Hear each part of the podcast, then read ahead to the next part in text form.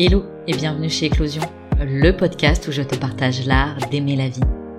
Moi c'est Chloé, praticienne en soins énergétiques. J'accompagne ceux qui le souhaitent à prendre conscience de leur potentiel et à faire rayonner leur lumière. Ici, je te propose des pistes et sujets de réflexion pour éclore à toi-même et faire éclore tes projets et aspirations. Si tu souhaites faire le plein de bonnes vibes, d'inspiration et de motivation, compte jusqu'à 3 et ensemble, on y va.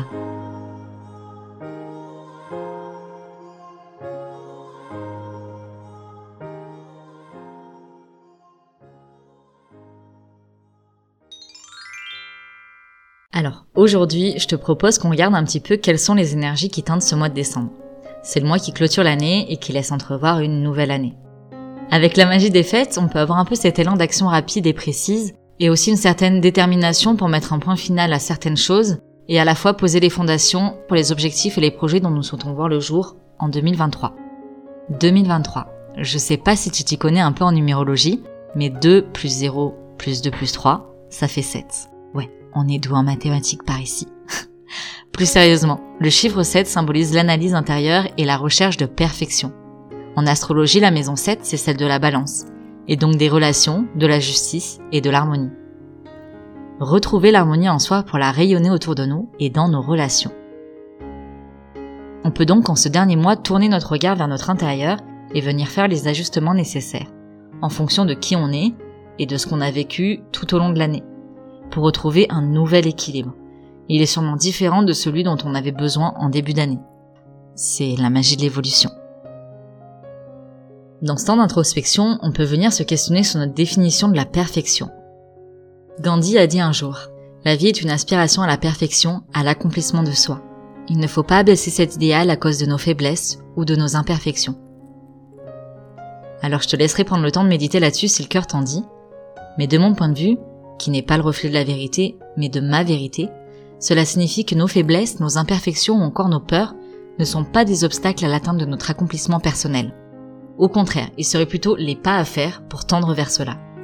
C'est peut-être en cela que nous pouvons en ce mois de décembre faire le choix de nous délester d'une quelconque peur de se tromper de chemin, de faire le mauvais choix, car tout peut nous mener exactement là où nous voulons et nous devons être. Reconnaître que c'est parce que nos peurs, nos imperfections et nos faiblesses existent que nous pouvons les surpasser et évoluer de surcroît. Peut-être même se rendre compte qu'elles n'ont un aspect négatif que parce que c'est le rôle que nous leur donnons. Mais si on changeait notre regard sur elles, que penses-tu que cela changerait? Et si en ce mois de décembre, on éveillait notre conscience à cela? Si au lieu de les définir comme des freins, nous les voyons plutôt comme cette étincelle qui jaillit et qui permet d'allumer la bougie? Tu vois où je veux en venir? Je dis pas forcément qu'il faut tout transformer en quelque chose de positif, voir la vie à travers un filtre rose, mais peut-être les prendre telles qu'elles sont, sans vouloir les définir comme bien ou mal. Parce qu'au final, c'est ce qu'on en fait qui fait la différence. C'est ce que tu fais et qui tu es qui fait la différence. Mettre de la douceur, de l'unité dans nos vies. Peut-être m'as-tu déjà entendu dire passer de l'état de séparation à l'unité. Ce que cela signifie, c'est que la notion de bien et de mal ne font qu'un comme le yin et le yang. Puisque l'on sait que la lumière ne peut exister sans l'obscurité et que l'obscurité ne peut exister sans la lumière, pourquoi vouloir les séparer? En éradiquer un reviendrait à éradiquer l'autre. Il n'y a pas d'un côté l'amour et de l'autre la peur. Comme on l'a vu un peu avant, la peur peut elle aussi être bénéfique. Ce ne sont pas des états séparés. Il s'agit du même état selon deux points de vue différents. Revenir à l'unité, c'est passer de la dualité, où deux choses s'opposent, à la polarité, où les deux choses forment un ensemble. En intégrant la notion de polarité, on peut s'offrir la paix. Voilà l'invitation que fait, à mon sens, ce mois de décembre. Ouais, rien que ça. Alors j'avoue, ça peut paraître un peu difficile. Surtout quand on a grandi dans une société qui prône et encourage cet état de séparation. Et pourtant, avec une certaine conscience et un soupçon de volonté, on peut tendre vers cet idéal sans pour autant entrer dans un combat intérieur du je dois être comme ça. Juste le prendre comme un c'est possible.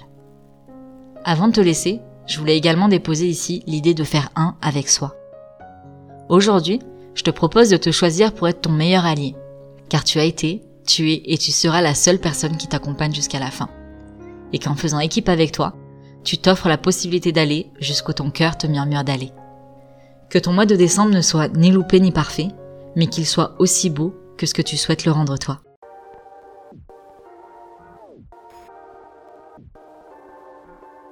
Et voilà, c'est déjà la fin de cet épisode, j'espère qu'il t'aura plu et surtout qu'il t'aura inspiré. Si tu souhaites découvrir un peu plus de mon univers ou prolonger l'aventure, tu peux t'abonner à mon compte Instagram éclos.si.ion. Je sais, c'est pas le nom le plus simple, du coup tu peux aussi le retrouver dans la barre de description. Dans tous les cas, on se donne rendez-vous la semaine prochaine pour un nouvel épisode et d'ici là, je te souhaite une belle semaine et t'envoie full love sur ton joli cœur de doué. Prends soin de toi.